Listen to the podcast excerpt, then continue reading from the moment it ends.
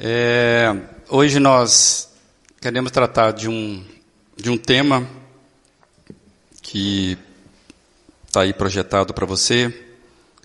Peregrinos lutando contra a depressão.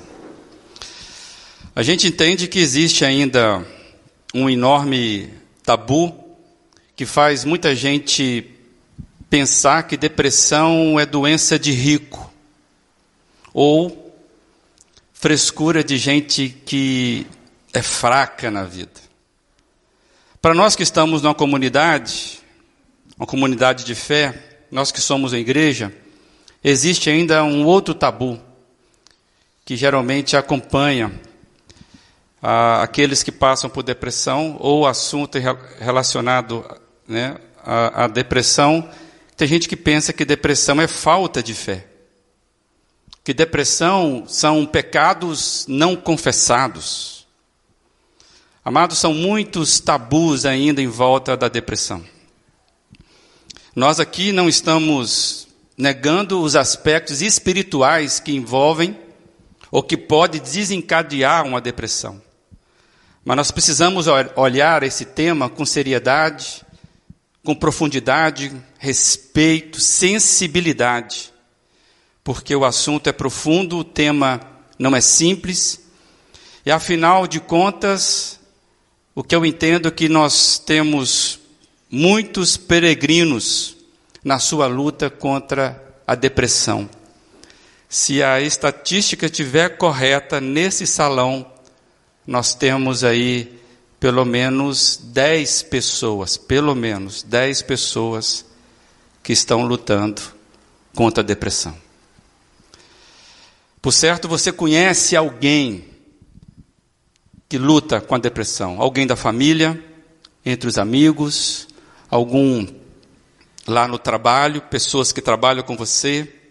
Talvez você mesmo venha sofrendo, venha lutando contra esta doença que já foi classificada como o mal do século. Este mês é o mês chamado Setembro Setembro Amarelo. Por isso que nós estamos com esses balões aí. A entrada você viu um grande laço amarelo. É, e ele, esse mês, ele é chamado assim por causa do dia 10, que já passou, que é o Dia Mundial da Prevenção do Combate ao Suicídio. E nós, geralmente, a nossa comunidade, nessa época, nós paramos para trabalhar um pouco esse, esses temas, depressão e suicídio, dentro do projeto que nós viemos chamar é, Olhando e Agindo com Esperança na Cidade. Esse projeto que começou em 2013. E a gente sempre busca refletir esses temas, mas não conversar a depressão pela depressão, o suicídio pelo suicídio para trazer alarde. Sempre nós queremos falar, guiados pelo diapasão da vida e da esperança.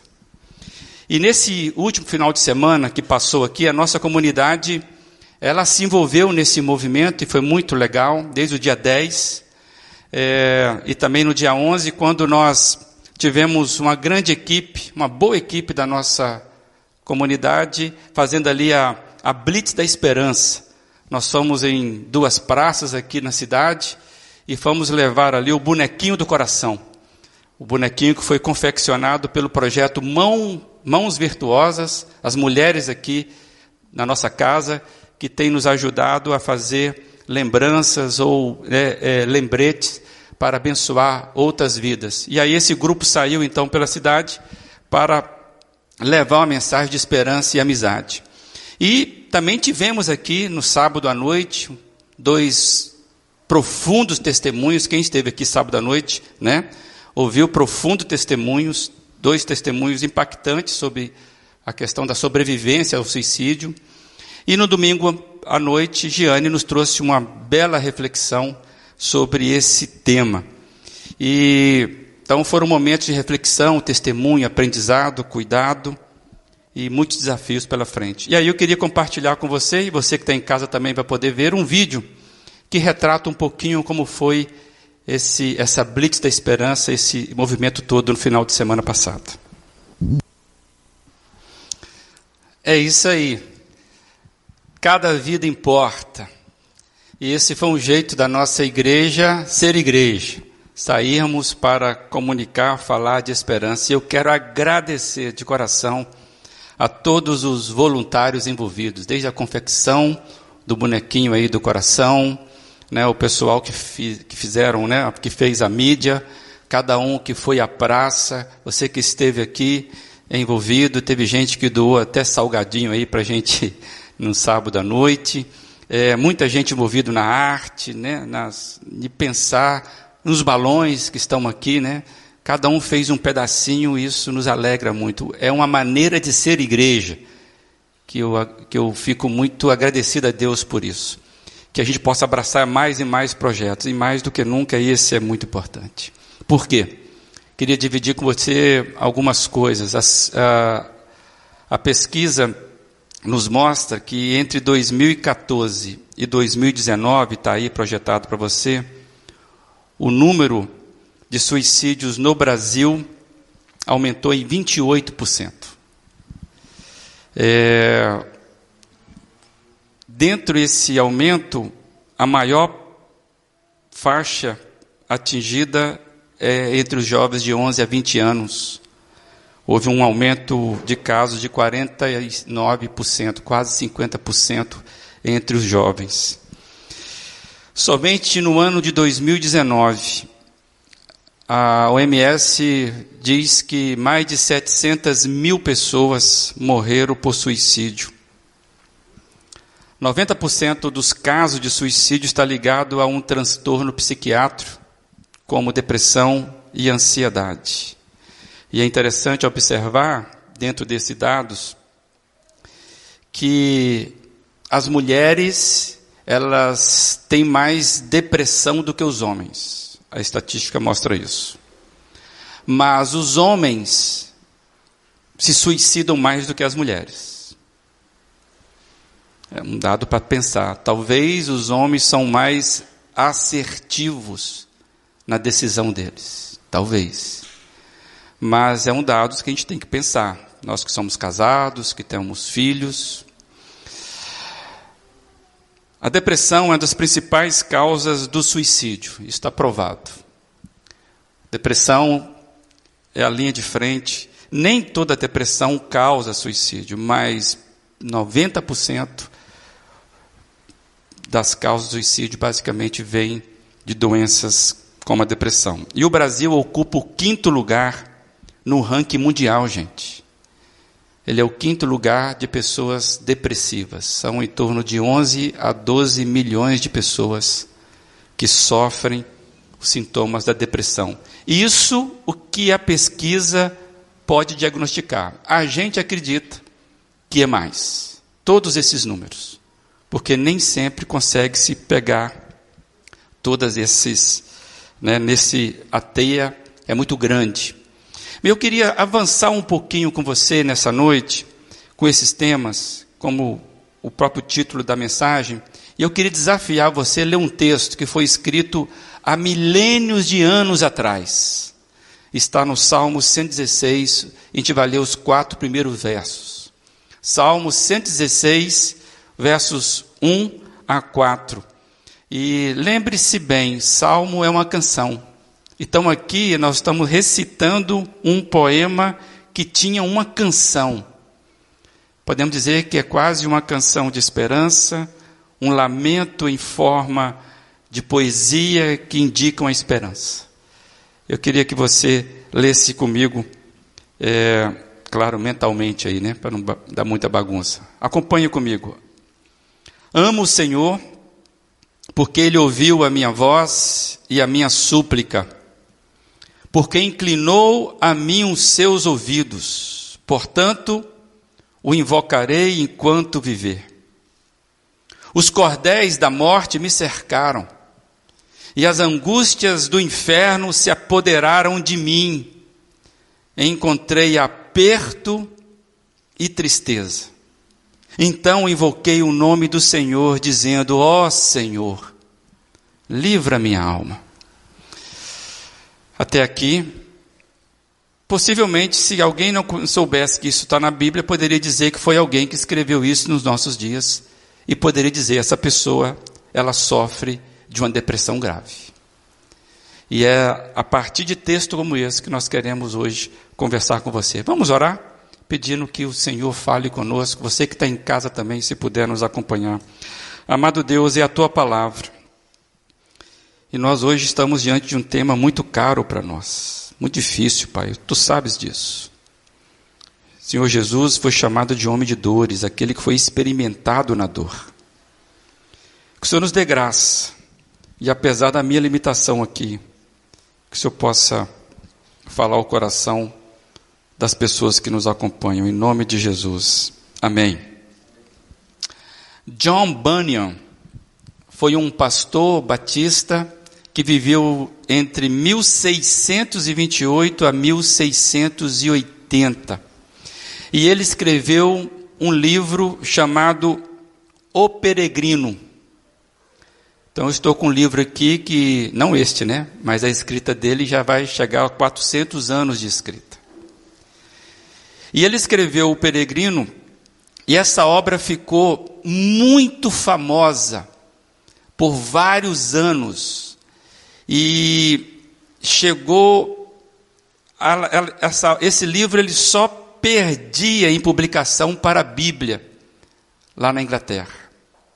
Todo mundo conheceu essa história. E o, o John Bunyan, ele escreve a história que o personagem principal vai para uma saga de enfrentamentos. E o nome desse personagem é, cristão. E ele diz que então que o cristão vai sair, ele vai cair num pântano do desânimo. Depois que ele vence o pântano do desânimo, ele vai para frente e ele cai num. Ele é capturado por um gigante. Não está ainda aí, pode segurar um pouquinho, eu não estou lendo ainda. É, ele, eu estou explicando a saga desse moço. Ele sai para enfrentar vários desafios. E ele, depois que ele sai do pântano do desânimo, ele cai, ele vai enfrentar o gigante do desespero. E em seguida ele é espancado impedio, impe, impe, dosamente no castelo da dúvida. Quero destacar aqui desânimo, desespero e dúvida. Essa é a saga desse moço. E eu queria então, é o que estava aí projetado para você, ler com você como que se inicia esse livro, essa história que John Bunyan escreveu. Então, diz aí, você pode acompanhar aí. Caminhando pelo deserto, deste mundo, parei em certo lugar onde havia uma caverna. Deitei-me ali para dormir. Enquanto dormia, tive um sonho.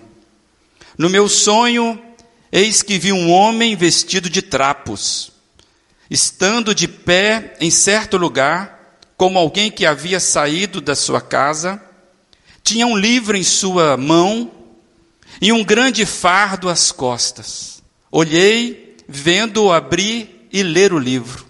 À medida que prosseguia na leitura, chorava e tremia. E não podendo se conter, pronunciou uma densa lamentação: O que farei? Nessa triste condição, voltou para casa e, enquanto pôde, refreou-se para que a esposa e os seus filhos não percebessem seu desespero. Entretanto, não pôde ficar em silêncio por muito tempo, pois a, essa atitude fazia crescer a sua aflição. Assim, começa John Bunyan a escrita do peregrino, que daí para frente ele vai sair numa saga de desafios até que ele conquista aí uma vida que vale a pena ser vivida e eu desafio você, se puder, ler esse livro. Esse livro foi escrito no ano de 1600 e alguma coisa. 200 anos depois, Charles Spurgeon, também pastor batista, teve a vida dele impactada por esse livro. Imagina você escrever um livro que 200 anos depois alguém impactado por ele. Na verdade, muito mais. Até hoje esse livro anda impactando vida aí. Charles Spurgeon teve um ministério exuberante, de grande proporção na Inglaterra dos seus dias. E os sermões de Charles Spurgeon são conhecidos e lidos até hoje. Eu tenho vários, tenho livros sobre os sermões. E por causa disso, a, o ministério de Spurgeon atingiu boa parte do mundo, ao ponto milhares de pessoas acompanharam o ministério desse, desse homem, que começou jovem. E Spurgeon passou a ser conhecido como o príncipe dos pregadores, por causa da, dos seus sermões né, é, fervorosos, e também como o último dos, dos puritanos, pela sua vida, pela sua teologia, pelos seus desafios. Um grande homem que foi impactado pela escrita de um homem simples que John Bunyan escreveu isso na cadeia, gente.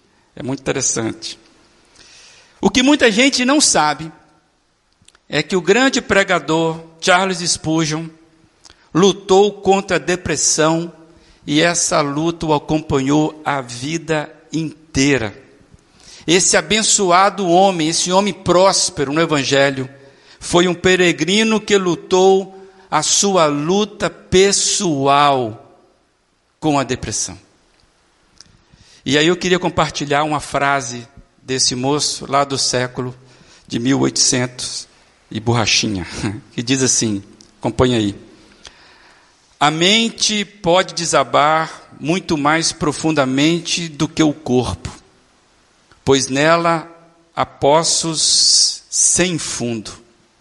A carne pode suportar apenas um certo número de feridas e não mais, mas a alma pode sangrar de dez mil maneiras e morrer repetidas vezes a cada hora. Olha o que esse moço escreve. O corpo, né? Tem limite, mas tem uma dor na alma. Olha como é que ele descreve, é um, são poços sem fundo, é como você, ele diz aqui, né?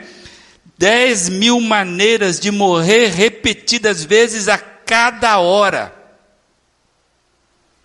Alguém se identifica com isso? Que tipo de depressão é essa, gente? E na sua própria experiência, na luta de Spurgeon contra a depressão, naquele tempo onde tinha pouco conhecimento desse mal que viria a ser o mal do século, o Spurgeon viu na obra de John Bunyan uma grande ilustração para entender o que se passa com pessoas que sofrem depressão. Tem um livro do Zack Iswine. Ele escreveu um livro sobre a depressão de Spurgeon, da editora Fiel. E ele vai nos dizer que Spurgeon destacou da obra do peregrino, e ele conta que um, um episódio que acontece no livro é quando o, o personagem cristão ele cai, é, ele é engolido por um, pela profundeza de um rio denso. E ele fica em pânico. Alguém aqui já teve, é, passou por princípios de afogamento? Já viu alguém? É desesperador, né, gente? É isso que estava acontecendo na descrição. O peregrino ele estava sendo sufocado pelo chamado lá, pelo engolido pelas profundezas de um rio, e ele começa a afundar. E ali no desespero, de repente, o companheiro dele, que é chamado de esperança, vem e empurra o cristão para cima, pegando o corpo dele e puxando para a margem, e a escrita está assim: Não temas, irmão, eu sinto fundo a esperança puxando aquele moço para fora, porque ela conseguia resgatar esse moço e sentir um fundo. E esta imagem ficou forte na cabeça de, de Spurgeon, e ele, certa vez, pregando para uma grande comunidade, ele falou o seguinte: eu queria trazer para você. Ele disse assim: Isso é simplesmente o que Jesus faz em nossas provações. Ele coloca o seu braço ao nosso redor, aponta para cima e diz: Não temais. A água pode ser profunda, mas o fundo é bom. Ou seja, eu toco fundo, não é fundo para mim. Meus queridos, Jesus toca o fundo. É o que o Charles Spurgeon está dizendo. Nós podemos ter esperança na nossa luta, na nossa luta contra as provações, contra a depressão, porque nós temos um ajudador que luta por nós. Nós temos um ajudador que luta conosco as nossas lutas. Nós temos um ajudador que, está conosco nas, nos piores momentos. E essa palavra é inspirada pela própria Bíblia que diz em Hebreus, capítulo 4, verso 15 e 16: Pois não temos um sumo sacerdote que não possa compadecer-se das nossas fraquezas, mas sim alguém que, como nós, passou por todo tipo de tentação, porém sem pecado. Assim sendo, aproximemo-nos do trono da graça, com toda a confiança, a fim de recebermos misericórdia e encontrarmos graça que nos ajude no momento de necessidade. Amados, que cada um de nós possa encontrar essa âncora, essa esperança, esse Jesus que toca o fundo e fala: não é fundo bastante para mim. Que a gente possa entender a Sua misericórdia, a Sua graça nesses momentos mais difíceis e sermos alcançados por ela. Ninguém, amados, está imune a passar por depressão. Ninguém, inclusive gente boa, inclusive gente de fé, gente abençoada, inclusive gente que Deus ama profundamente. Inclusive pessoas que Deus usa para expandir a mensagem do seu reino, como o pregador Spurgeon.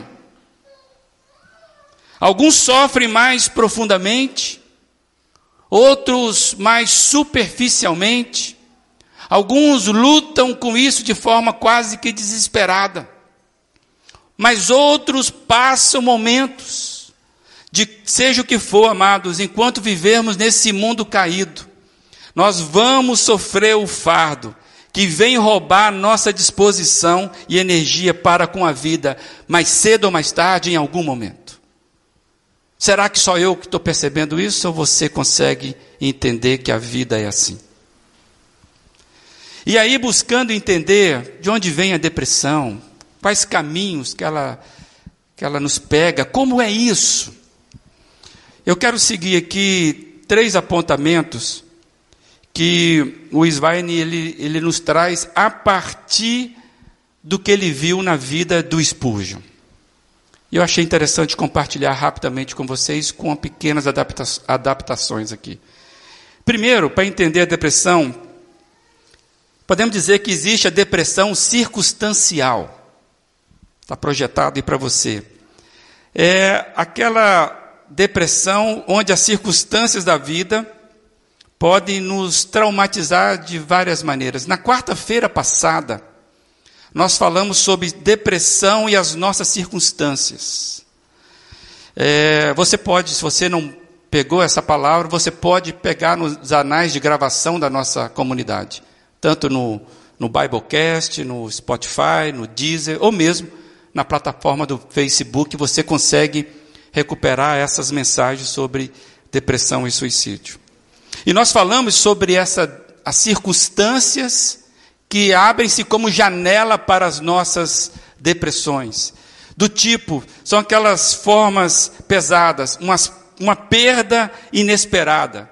Quando nós perdemos pessoas amadas, emprego, quando nós perdemos patrimônio, são circunstâncias desfavoráveis, pesadas, que muitas vezes se tornam janelas que entram dentro da gente e podem provocar em nós depressão. Amados, problema de saúde, tentativa fracassadas, quando a pessoa não se encaixa na vida, traição sofrida, tensão financeira. O ano passado, por causa da Covid, nós soubemos de empresários que desistiram da vida por causa de uma tensão financeira. Então, são circunstâncias da vida que se abre como é, uma janela que a depressão entra, ou pensamentos depressivos começam a ganhar espaço dentro da gente. É, existe também a depressão física, do caráter biológico. É aquela, é uma questão de tratamento de saúde, é aquela condição química que por alguma razão faz com que a pessoa sofra, faz com que a pessoa ela sofra mais do que a outra, ela fica mais propensa à melancolia. Tem pessoas que parece que o temperamento delas é inclinado a sentir a vida de forma mais sombria, mais negativa. Assim como existem, por exemplo, pessoas tem dificuldades motoras. Tem gente que tem dificuldade motoras e vai caminhar com isso o resto da vida. Assim como tem pessoas que têm dificuldades respiratórias. Por exemplo, asma. Tem gente que passa a vida inteira lutando com dificuldades respiratórias. É, alguém aqui tem asma, por exemplo? Sim, você sabe o que é isso. Urticária, né? são alergias. A pessoa tem que controlar e aprender a controlar e vai lutando com essas questões. Da mesma forma é, que tem pessoas que têm dificuldade no crescimento, não crescem. Tem algum problema nos ossos. Amados, existem aqueles que têm dificuldade no humor. Aqueles que são inclinados a ser pessimista por alguma razão. Parece que a química não bate. É uma questão biológica. Pessoas inclinadas a encontrar motivo para medo e dúvidas onde não há medo, ou razão para o medo, e nem razão para a dúvida. É aquele companheiro daquele desenho animado lá, né? Isso não vai dar certo. Né? Do leão lá, tinha um leão corajoso e uma hiena, não é isso? Que ficava chorando, né? Isso não vai dar certo. Ó vida, ó dor. É uma hiena viciada, ela tinha um problema sério ali, biológico. Então, é interessante que, no caso da depressão física, essa, essa frase é do Spurgeon, que está aí. Se exige a intervenção do médico mais do que o pastor ou teólogo. E essa é uma frase do próprio é, Spurgeon, quando ele diz que o homem é um ser composto de alma né, e corpo, e cada porção do homem pode receber feridas e dor. Então, uma depressão biológica, química, física, precisa ser tratado com medicamento. O terceiro ponto que a gente quer chegar, falar sobre a depressão espiritual. É essa que nos atinge mais profundamente. Quando o nosso espírito se abate, a fé enfraquece a tal ponto que a pessoa perde a esperança. A sensação de vazio é maior do que a própria vida. Deus se torna impotente, ou mesmo um carrasco. Porque se ele pode e não faz, eu começo a ter um pouquinho de raiva de Deus. Esse é o estado mais profundo da depressão, é quando o nosso espírito de fato se abate, é aquele sentimento de culpa, sabe, o remorso, os sofrimentos causados aos outros, que não tem mais como consertar, o pecado contra Deus, Existem questões espirituais que nos trazem pensamentos e uma vida depressiva. Cara, não dá para viver como inimigo de Deus. O negócio é pesado, você pensar que você é um inimigo de Deus. Amados, o desânimo, o desespero, a dúvida, então se une para criar angústias espirituais em nossas vidas. E o grande problema é que alguém com depressão biológica terá realidades espirituais para enfrentar. Esta é a grande dificuldade hoje, quando você vai fazer um tratamento onde o tratamento ele é químico, ele é medicamentoso, e nós sabemos que isso não dá conta de todo o processo. É porque existe uma questão espiritual envolvida, que querendo ou não, isso acaba entrando na conta. A Giane falou aqui na semana passada, acho que o Léo também acabou comentando, que a gente trata e vamos tratar, mas a cura vem do Senhor. Ninguém hoje atesta que há cura para a depressão, há tratamento.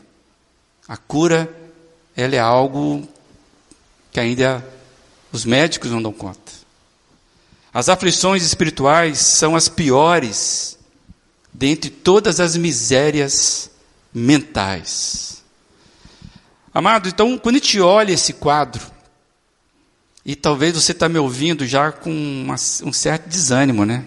Vem no domingo à noite para uma celebração e o, o pregador está falando de forma tão cinza, é complicado. Eu queria já te pedir perdão se eu estou causando mais dor a você do que graça, porque isso pode acontecer. Talvez a sua alma está tão ferida que mesmo quando nós falamos com todo cuidado, com todo um aparato semântico, às vezes isso está maltratando e não curando, está maltratando e não trazendo alívio.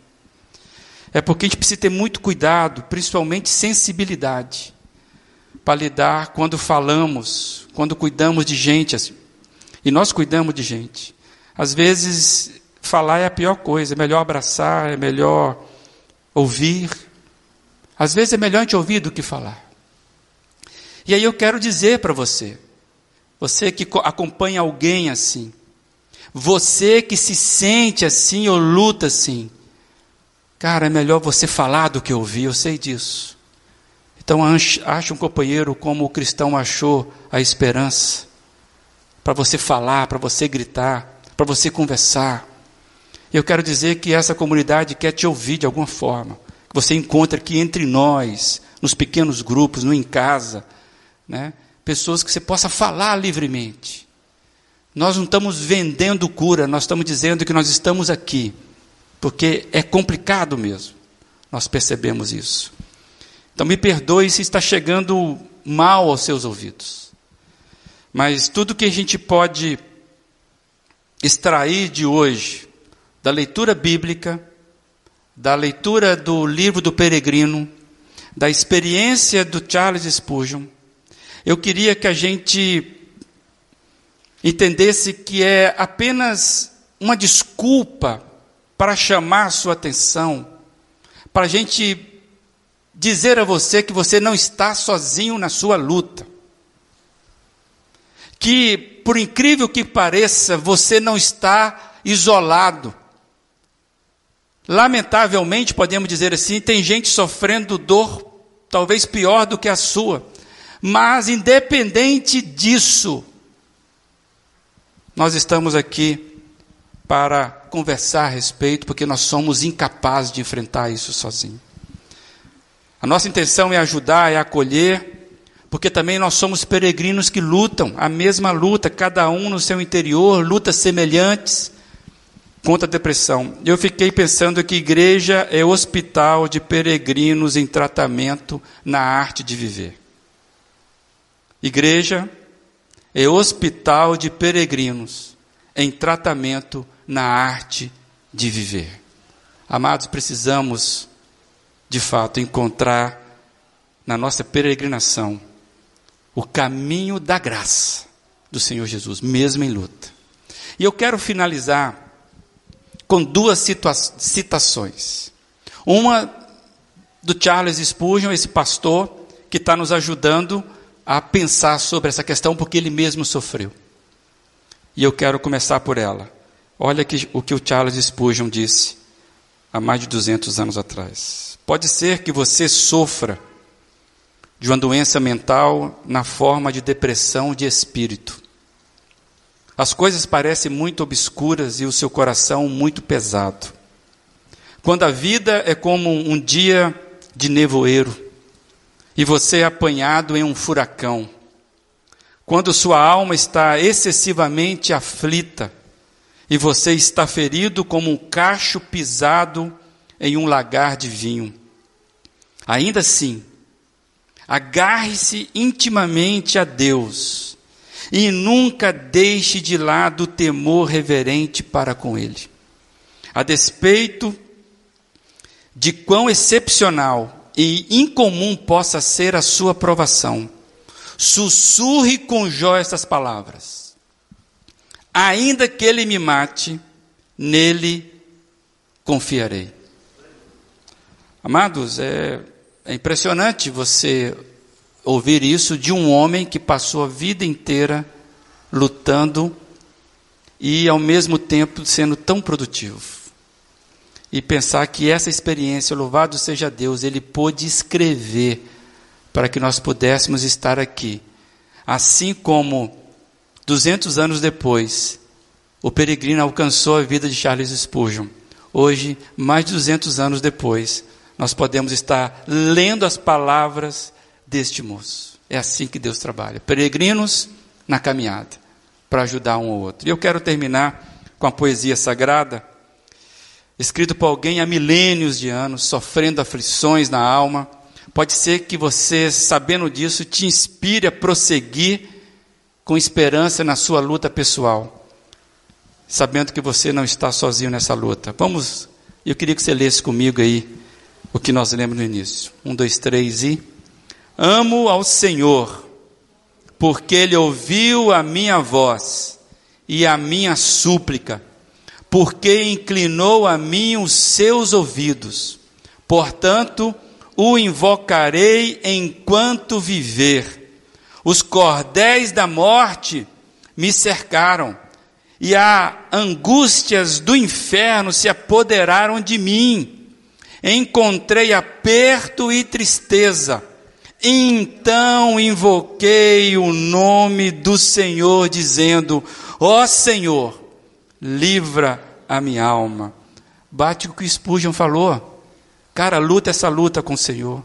Que no momento mais perverso que você possa estar passando, que você fala: Eu vou confiar no Senhor. Clame por Ele, grite por Ele.